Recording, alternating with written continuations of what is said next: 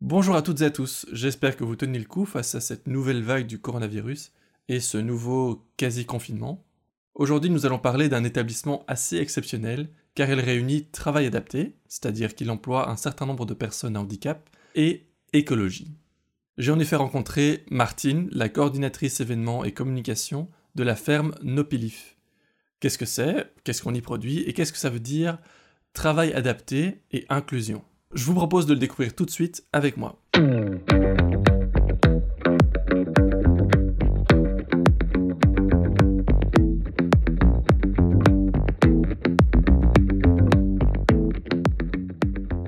Bonjour Martine.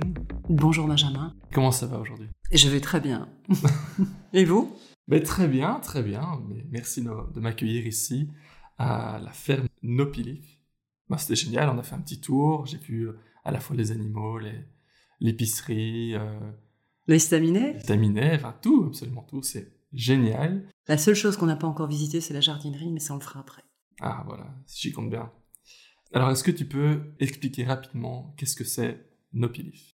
Alors, euh, bah, on va peut-être déjà s'arrêter sur le nom, parce que les gens vont se dire, mais Nopilif, qu'est-ce que c'est? Ils vont chercher dans un dictionnaire, et ils vont rien trouver du tout, parce que c'est un mot qui n'existe pas. Pilif, ça n'existe pas. Pourquoi Nopilif Parce que euh, à la base, et bien avant la ferme déjà, il y a le projet Nopilif, et euh, ce nom, c'est l'anagramme de Philipson. Donc Philipson, Nopilif. Je veux dire, voilà, c'est l'anagramme.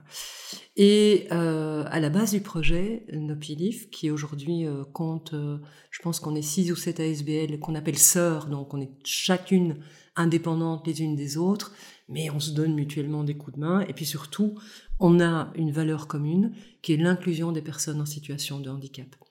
Et on peut dire aujourd'hui de 0 à 77 ans, peut-être même plus, puisqu'il y a une toute nouvelle ASBL qui est en train euh, de faire construire son bâtiment.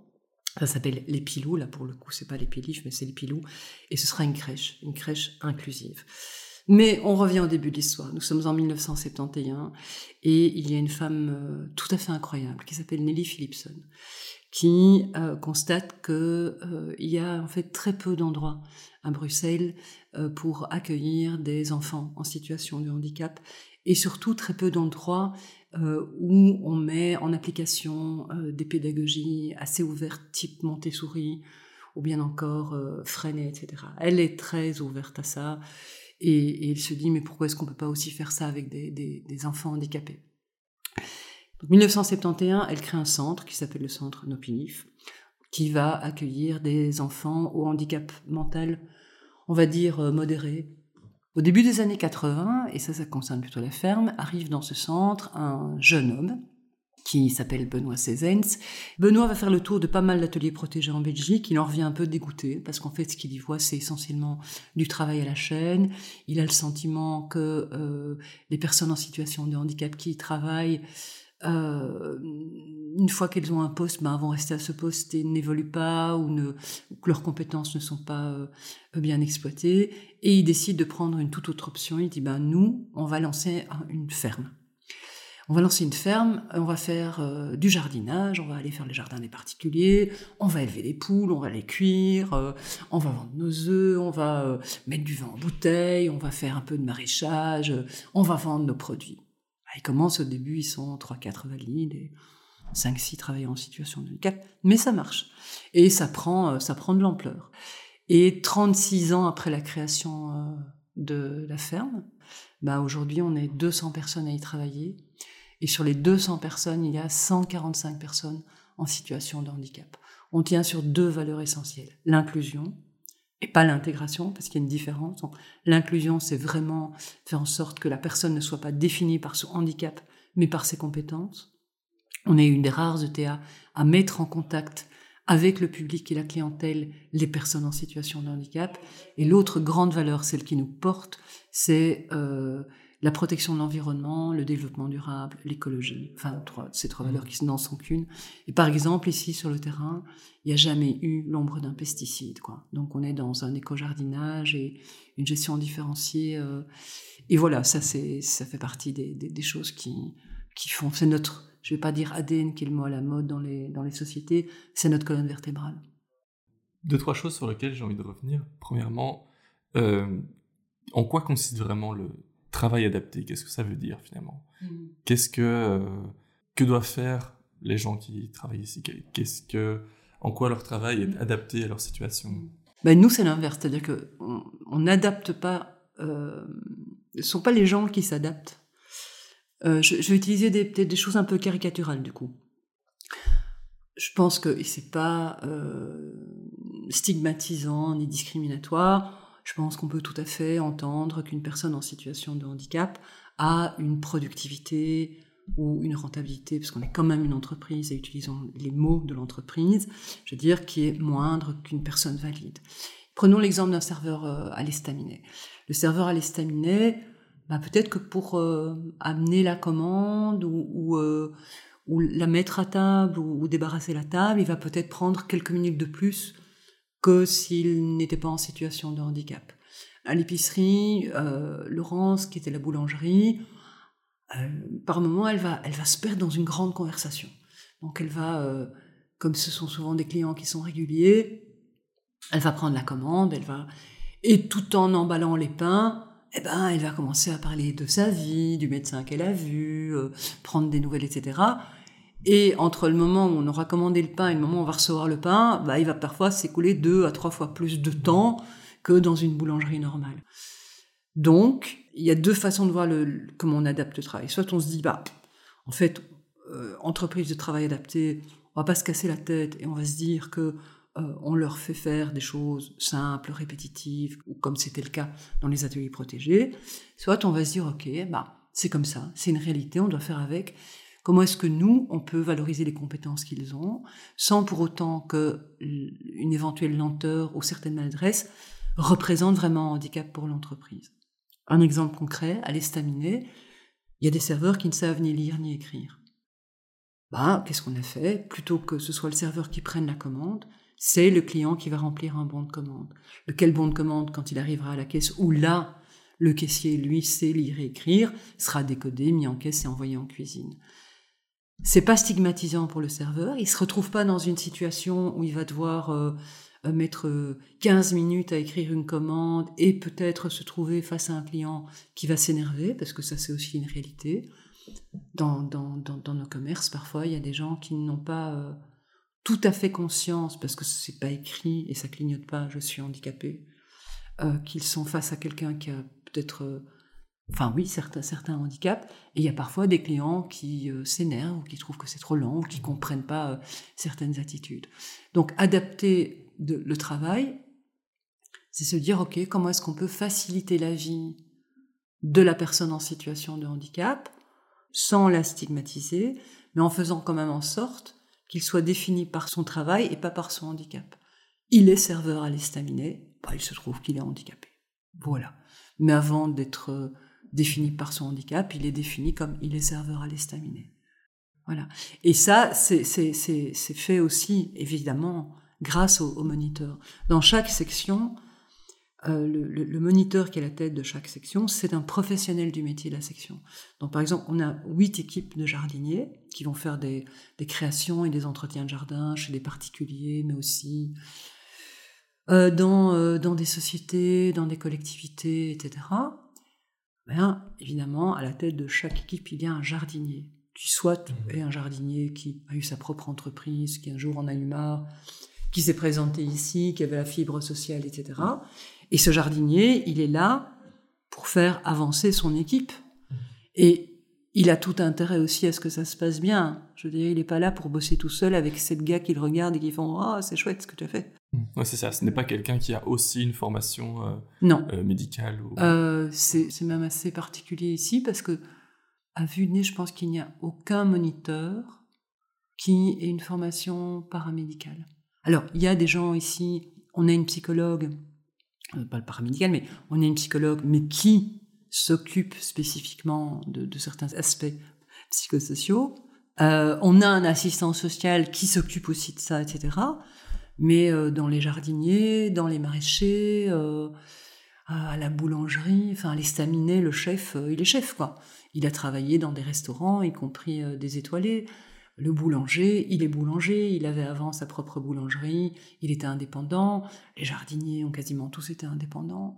C'est ça, et donc pour récapituler, on a l'agriculture, une épicerie, une boulangerie. Il y a le pôle vert, alors dans le pôle vert, on a la jardinerie, évidemment, l'entreprise de jardin, le maraîchage, avec euh, aussi l'agroforesterie, les ateliers de formation à la permaculture euh, euh, et au jardinage. On a tout ce qui concerne la récupération de matériaux et notamment on a créé une menuiserie qui s'appelle Bout de bois qui fait aussi partie du pôle vert parce que l'idée de base c'était de récupérer les déchets, on n'aime pas le mot, mais les déchets de bois pour en faire des ressources. Et c'est ce qu'on fait. Et là, on a, reçu euh, le prix bicirculaire pour ça. Dans le pôle vert, il y a aussi la multiplication des plantes. On essaye de, ne plus commander des plantes à l'autre bout euh, du pays, mais de se dire, ben, tout ce qui est plantes indigènes, on va les multiplier, les bouturer chez nous et les remettre dans notre circuit de vente, soit dans la jardinerie, soit euh, sur les chantiers. Puis on a le pôle alimentation durable, où là, on vend une partie de nos productions maraîchères et, fermière, puisqu'on a aussi euh, euh, des poulets. Euh, alors, le pôle alimentation durable, c'est l'épicerie, évidemment. On a une épicerie boulangerie bio. On est très attentif aux gens avec qui on travaille, très, très. Mhm. On essaie de travailler local, on essaie de travailler essentiellement bio. voilà, c'est vraiment important. Pourquoi, en plus de l'aspect social, avoir aussi un côté écologique Est-ce que les, les deux se rejoignent? On ne peut pas être attentif à l'autre et à la différence de l'autre si on n'est pas attentif à l'environnement dans lequel on vit tous. Quoi. Euh, la préoccupation de l'environnement était là dès le début, vraiment dès le début. Ici, les bâtiments euh, qui ont été construits au début des années 90 sont des bâtiments qui ont été construits de manière écologique, en terre-paille. Maintenant, je veux dire, on en entend de plus en plus parler et c'est redevenu ou revenu à la mode c'était pas le cas à l'époque. Euh, au niveau de, tout ce qui est énergie, bon ben, je sais pas si tu as vu, mais on a euh, produit une partie de notre énergie. Là, on vient de terminer la construction d'une chaufferie qui va euh, fonctionner au bois, mais aux déchets de bois dont on ne sait rien faire. Alors, il y a les déchets qui sont revalorisés, mais aussi les déchets dont on ne sait pas les valoriser. Eh ben, si, maintenant on les valorise, etc. Et alors, c'est une chaufferie high-tech, donc ça veut dire qu'au niveau émissions CO2 et particules fines, on est top, quoi. Je veux dire, il n'y a pas. Euh, mhm. je, sais qu'il y, a des polémiques au niveau du chauffage au bois. Dans ce cas-ci, avec, on a, on a travaillé avec euh, euh, Copeos et on est vraiment dans le top du top du top du top. Il n'y a pas plus écologique que la chaufferie qu'on vient d'installer. Euh, donc on est extrêmement attentif à ça. Sur le terrain, on a aussi un lagunage, on, récupère toutes les eaux usées de la ferme et on les, euh, on les, on les purifie grâce à un système de plantes. Et, voilà. Celui qui a la tête du pôle vert utilise souvent le mot, enfin l'expression cercle vertueux, mais c'est vrai. Et euh, je pense pas que ça s'est pensé ou dit comme ça. Euh, donc on s'est pas dit, oui ben, inclusion et écologie, ça va ensemble. Mais si on réfléchit un peu plus loin, si on se dit mais c'est quoi le lien? Ben, Le lien c'est ça, je, suis sûre que on peut pas être à la fois respectueux de l'autre si on n'est pas respectueux de l'environnement dans lequel on vit tous. On a le nez dessus, hein. D'année en année, on voit ce qui se passe, quoi. Je veux dire, on n'a pas besoin de regarder la météo ou les prévisions climatiques pour se dire on n'est pas bien barré, quoi. On voit les arbres souffrir, euh, on, voit qu'il y a des choses qui sont de plus en plus difficiles au niveau des cultures, qu'on doit adapter certaines pratiques, qu'il faut aller vers plus de, permaculture, qu'il faut aller vers plus de résilience. Tout qui se promène aujourd'hui à Bruxelles et qui ouvre les yeux sur les bas-côtés, sur les arbres, sur les parcs, etc., s'il ne voit pas euh, le stress hydrique, je pense qu'il a un gros problème. Ou que c'est qu'on lui a pas appris. Mm. Mais je pense que quand on ouvre les yeux aujourd'hui, et, particulièrement depuis deux ou trois ans, les choses nous sautent aux yeux. Enfin, moi, il me semble. Quoi. C'est, euh, On peut se réjouir qu'il fasse euh, très beau, très chaud. Euh, oui, enfin, certes, on peut aussi se poser la question de savoir comment est-ce qu'on va survivre à autant de périodes de sécheresse, comment est-ce qu'on va cultiver dans dix ans, quel type de culture on va devoir à mettre en place, voilà. Et ça, c'est des questions qu'on se pose aussi, puisqu'on fait aussi, on a une ferme d'animation, on fait des stages pendant toutes les vacances scolaires, on a des journées scolaires où les écoles viennent. Bon là, maintenant, le truc du Covid, c'est un peu plus compliqué, mais, mais euh, sinon, on a, on a des milliers d'enfants qui passent ici chaque année. Et on est sur ces thématiques-là. On est sur les thématiques, par exemple, euh, protection de la biodiversité. Tous les enfants ont peur des, enfin, beaucoup d'enfants ont peur des insectes, hein, l'abeille, la guêpe, ça pique, etc. Et nous, pendant, pendant, pendant ces stages ou pendant ces journées scolaires, ben, on leur explique à quoi ça sert. Pas d'abeilles, mmh. Hum, pas de fruits peu de légumes, pas de fleurs. C'est embêtant. Chaque insecte, chaque animal, chaque soi-disant mauvaise herbe a un rôle à jouer. Et nous, c'est ce qu'on essaie de faire passer dans la transmission. C'est-à-dire, voilà, tout ça, ça a un rôle à jouer. Mais alors, quel est notre rôle à nous en tant qu'être humain Parce qu'en fait, on est tous interdépendants, quoi. On n'est peut-être pas complètement conscient, mais plus mal ça va aller, plus on risque d'en être conscient. Il faut juste qu'il soit pas trop tard. Alors, est-ce que vous vendez aussi vos produits à l'extérieur de la ferme? Oui. Bah, alors, par exemple, les biscuits. Alors, les biscuits. On a développé une marque qui s'appelle le Made in Pilif. Les biscuits sont vendus ici, dans notre épicerie-boulangerie, mais ils sont aussi vendus chez Oxfam, ils sont vendus chez Farm. Euh, voilà. On a des pains qui sont vendus dans certaines épiceries euh, bio. On a des accords, euh, etc. certains légumes sont vendus à des chefs bruxellois et notamment des légumes un peu plus rares qui sont à la limite juste cultivés pour eux. Quoi. Il y a des légumes aussi qui se retrouvent évidemment, ou des fruits, à l'estaminet, où là ils sont bah, transformés, et puis euh, on les retrouve en soupe pendant les lunchs, ou en accompagnement des plats, même, enfin voilà. Et puis oui, mm. puis je te dis, dans certaines épiceries bio, on essaye au maximum, évidemment, de pas, de pas gaspiller, quoi. Après, on n'a pas non plus, on cultive pas sur les 5 hectares.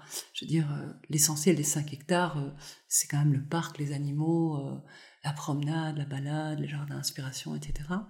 donc on n'a pas non plus une production de dingue. Hein, on ne fait pas des tonnes, même si on fait de plus en plus chaque année, parce que maintenant on a de nouveau des nouvelles serres. Mmh. Donc voilà. Donc on écoule ça comme ça.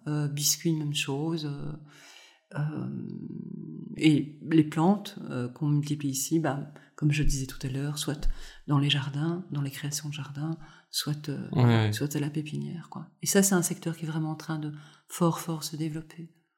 Parce que parce qu'on se rend compte aussi qu'on arrive à avoir des plantes honnêtement de qualité supérieure à celles qu'on achète dans des pépinières, j'allais dire plus industrielles. C'est un peu un oxymore, un pépinière industrielle, je trouve.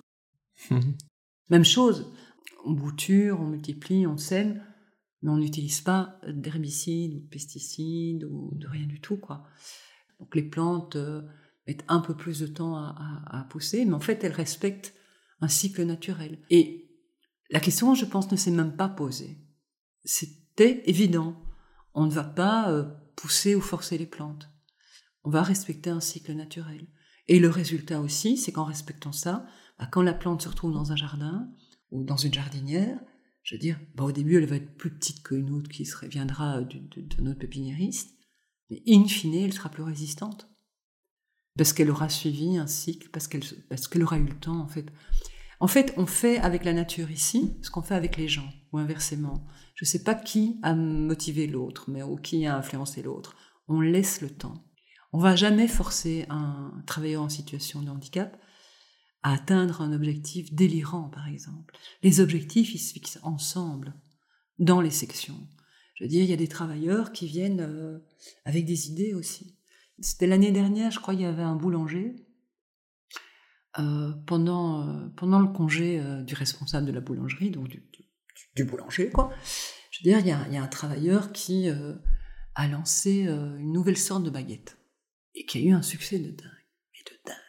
Et et puis quand le boulanger est revenu, ben, il dit bah, c'est un super bon produit, ok, ben on, va continuer quoi. Mais c'est le travailleur qui l'a fait. C'est pas, euh, on lui a pas demandé, c'est pas le boulanger, etc. Ça veut dire aussi qu'il se sent suffisamment libre et autonome que pour pouvoir être dans la proposition quoi. Après, on est bien d'accord. sous l'appellation travailleurs en situation de handicap, on rencontre beaucoup de réalités très très différentes. Hein. Il y a, franchement, il y a, il y, a, il y a des travailleurs pour lesquels pendant des mois, des mois, des mois, des mois, je me suis dit, c'est quoi le handicap?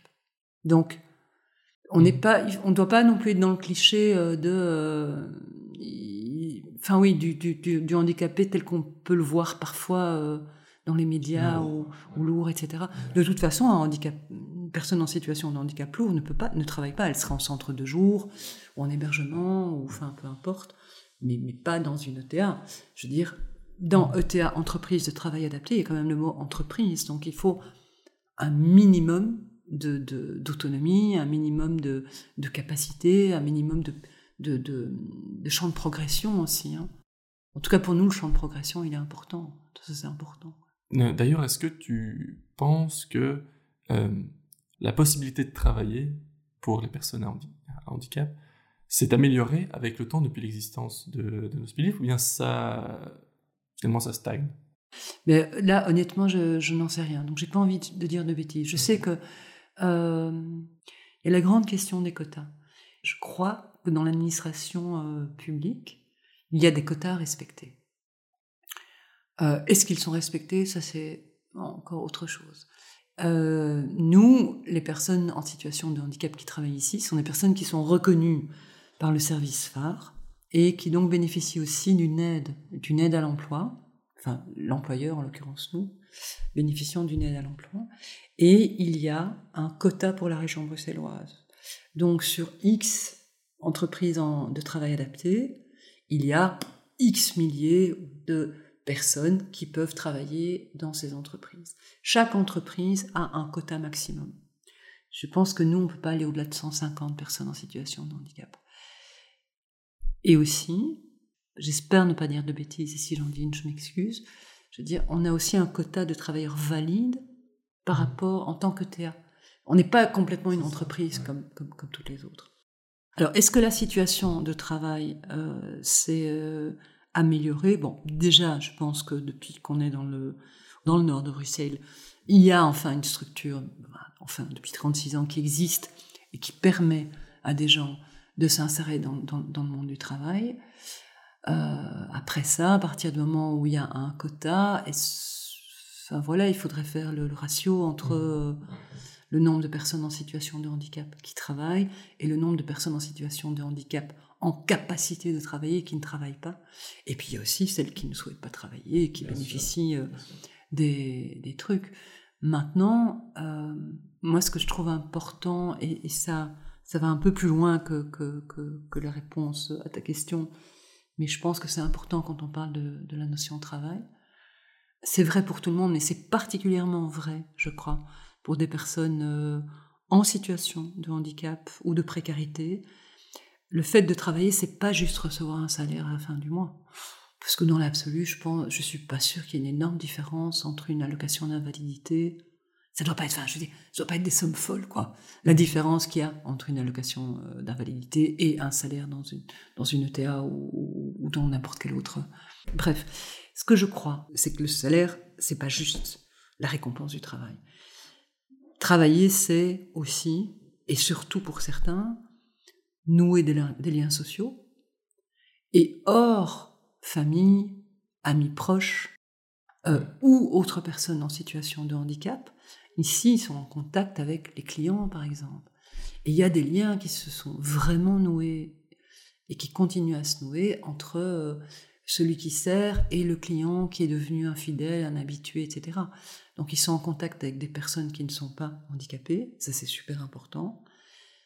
Ils sont considérés non pas comme une personne en situation de handicap, mais comme le boulanger, le serveur. Donc il y a une valorisation sociale de leur statut, ce qui n'aurait pas forcément s'ils par exemple, euh, avait décidé ou de ne pas travailler et, d'avoir juste euh, l'allocation d'invalidité, ce serait autre chose, quoi. Mmh. Donc, il y a quand même tout cet aspect de, liens sociaux et, euh, et puis aussi l'aspect d'adhésion à un projet.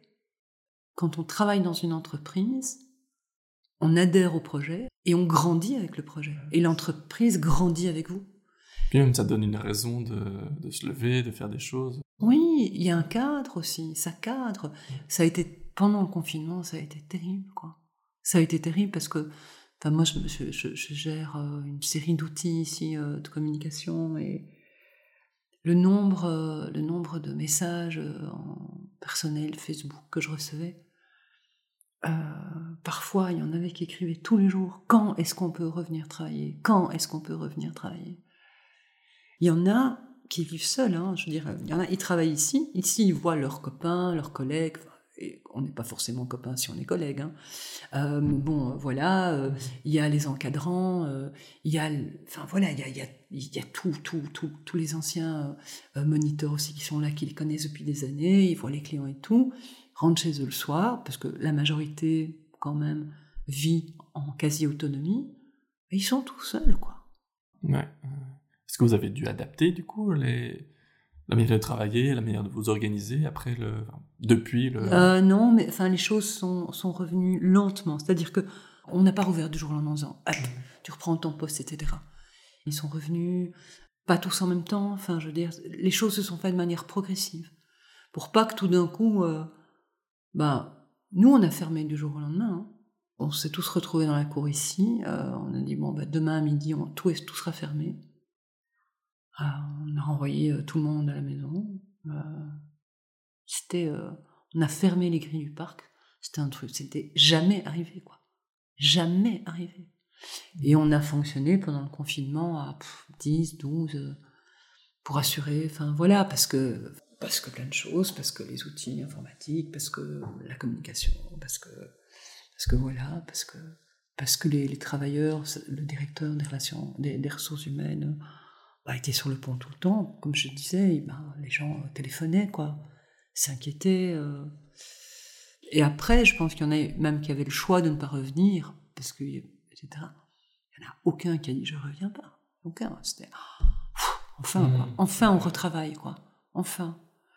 Alors ma question maintenant suivante serait euh, si je suis une personne à handicap ou, ou même que simplement je suis fasciné par euh, par les valeurs que, vous défendez ici. Comment est-ce que je vous contacte? Comment est-ce que je sais si je peux travailler ici? Si, Comment est-ce que voilà, comment ça marche? Téléphone, euh, site internet, euh, mail, euh, CV, enfin ça, ou bien. Il n'y a pas des prérequis minimum pour pour ça? Il faut être reconnu comme personne en situation de handicap et apte au travail par le service phare. Point. Ça, c'est pour la personne en situation de handicap. C'est tout. D'abord, c'est un milieu qui est relativement petit quand même. Le bouche-oreille fonctionne très bien. Après, il faut qu'il y ait de la place, évidemment. Et on n'a pas, et je pense du coup que c'est quand même plutôt bon signe, on n'a pas beaucoup de turnover. Ok, et, euh, et, donc idem si je suis euh, un privé ou, une entreprise qui a envie de faire appel à vos services de jardinage par exemple, ou bien euh, livraison de pain, ou je ne sais pas si, si vous faites ça, bah, pareil, je vous contacte. Et idem, il n'y a pas de, de, minimum requis, par exemple, que ce soit des entreprises à Bruxelles, locales. Alors, alors, alors, alors, si, quand même. C'est-à-dire que euh, dans les entreprises de jardin, il y a d'autres ETA qui font aussi euh, les jardins et qui sont euh, plus au sud de Bruxelles. Donc, on essaye. C'est pas vraiment un principe de non-concurrence, encore que, mais bon, voilà. On se dit que nous, on essaie, en tout cas à Bruxelles, de rester plutôt dans le nord, nord. Euh. Après, je sais qu'on a déjà fait des entretiens ou des créations de jardins euh, dans le Béoué ou dans le Brabant flamand. Ou... Voilà. Au cas par cas. Oui, c'est au cas par cas, quoi. C'est en fonction du travail, c'est en fonction euh, du temps que ça va prendre, c'est en fonction du chantier. On fait des devis gratuits, donc les gens qui ont un jardin, ils savent plus quoi en faire, mmh. etc. On a c'est une des grosses sections hein, de la ferme. Hein. On est spécialisé en toiture végétale et on est spécialisé aussi en, piscine naturelle. Donc on peut, euh, on a une expertise là-dedans. Mmh on travaille beaucoup aussi pour les communes, pour des quartiers. On est, Eh bien, je vais finir en te demandant si tu as un message pour l'audience, quelque chose que tu as envie de faire passer au nom de, de nos ou en ton nom propre. Écoute, on est, euh, on est sur un très très gros projet en ce moment. Et ce gros projet, c'est, euh, tu l'as vu en arrivant, on est en train de, de, construire des nouvelles serres. Mmh. et euh, pour plein de raisons. Alors, c'est très grand comme construction, mais Il y a deux raisons principales au fait qu'on a démoli les anciennes et qu'on construit des nouvelles. Donc c'est des serres pour la jardinerie, c'est pas des serres pour cultiver. C'est parce que nos anciennes serres étaient devenues euh, obsolètes et puis surtout euh, d'un inconfort total pour les gens qui bossaient dedans. Parce qu'au niveau de... Enfin, ouais, quand, il, quand il faisait chaud là-dedans, on mourait de chaud. Quand il faisait froid, on mourait de froid. Enfin bon, bref. Mmh, les techniques ont évolué depuis et maintenant on va avoir des serres qui sont enfin confortables pour nos travailleurs d'abord, aussi pour évidemment euh, nos clients, ce sera plus grand et on pourra y vendre plus de choses.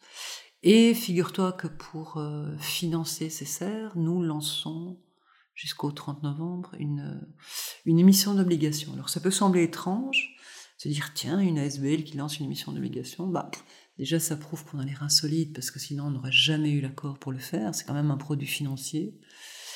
Et donc voilà, on lance euh, une émission d'obligation pour 300 000 euros sur 5 euh, ou 10 ans. On a décidé de mettre les obligations à 100 euros pour que ce soit plus ou moins accessible à tout le monde.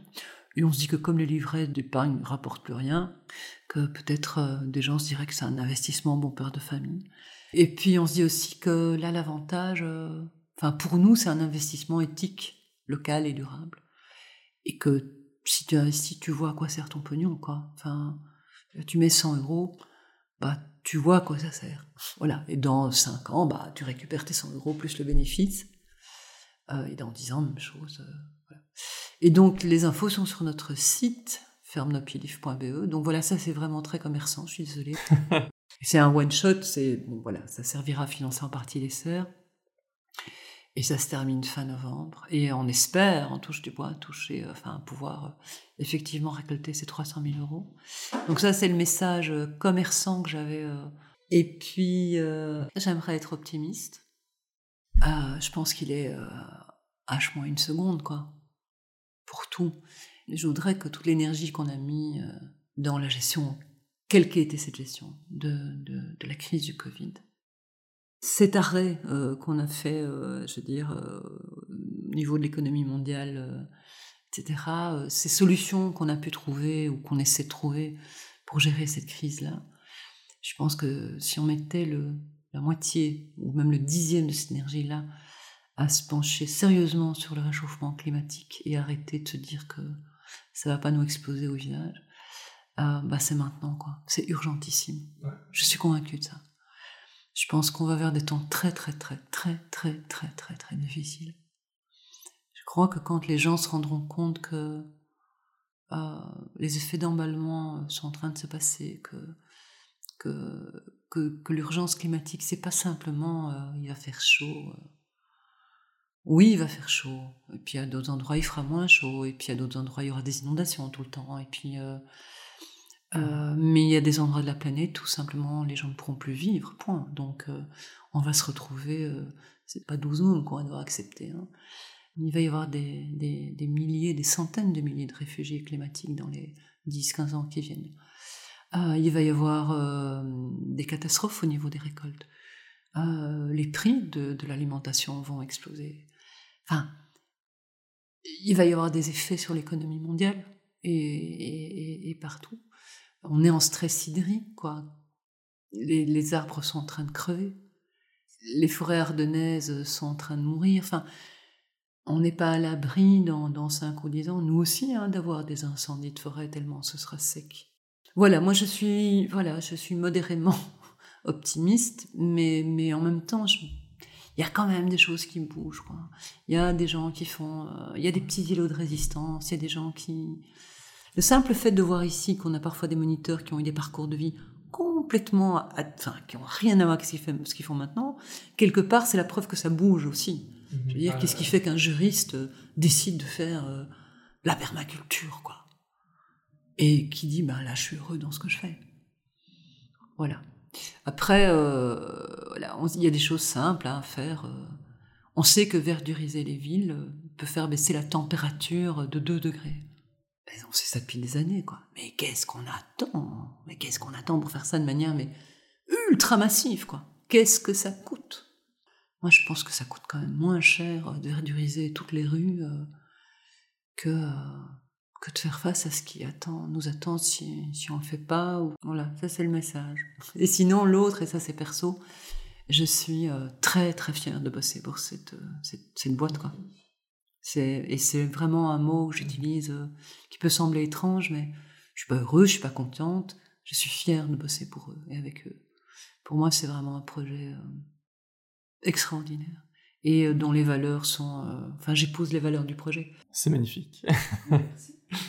Et euh, bah, du coup, je vais encourager les auditeurs à se renseigner un peu plus, venir faire un tour, acheter un petit peu des petits biscuits, un petit pain. Euh, des plantes. Des plantes. Un truc qu'il est important de préciser parce qu'on nous pose tout le temps la question. L'entrée à la ferme est gratuite, 7 jours sur 7. Voilà. Voilà. Avec un masque, si possible. Avec un masque, d'office. Tant que c'est obligatoire. Et, puis donc euh, qu'ils aillent aussi sur votre page Facebook et sur votre site. Le site c'est Ferme Nopilif, non pas la ferme, mais enfin si on tape la ferme euh, dans un moteur euh, de recherche qui est forcément notre ami. donc fermenopilif.be. Super. Eh ben, merci beaucoup pour cet entretien et, et à bientôt. Merci Benjamin.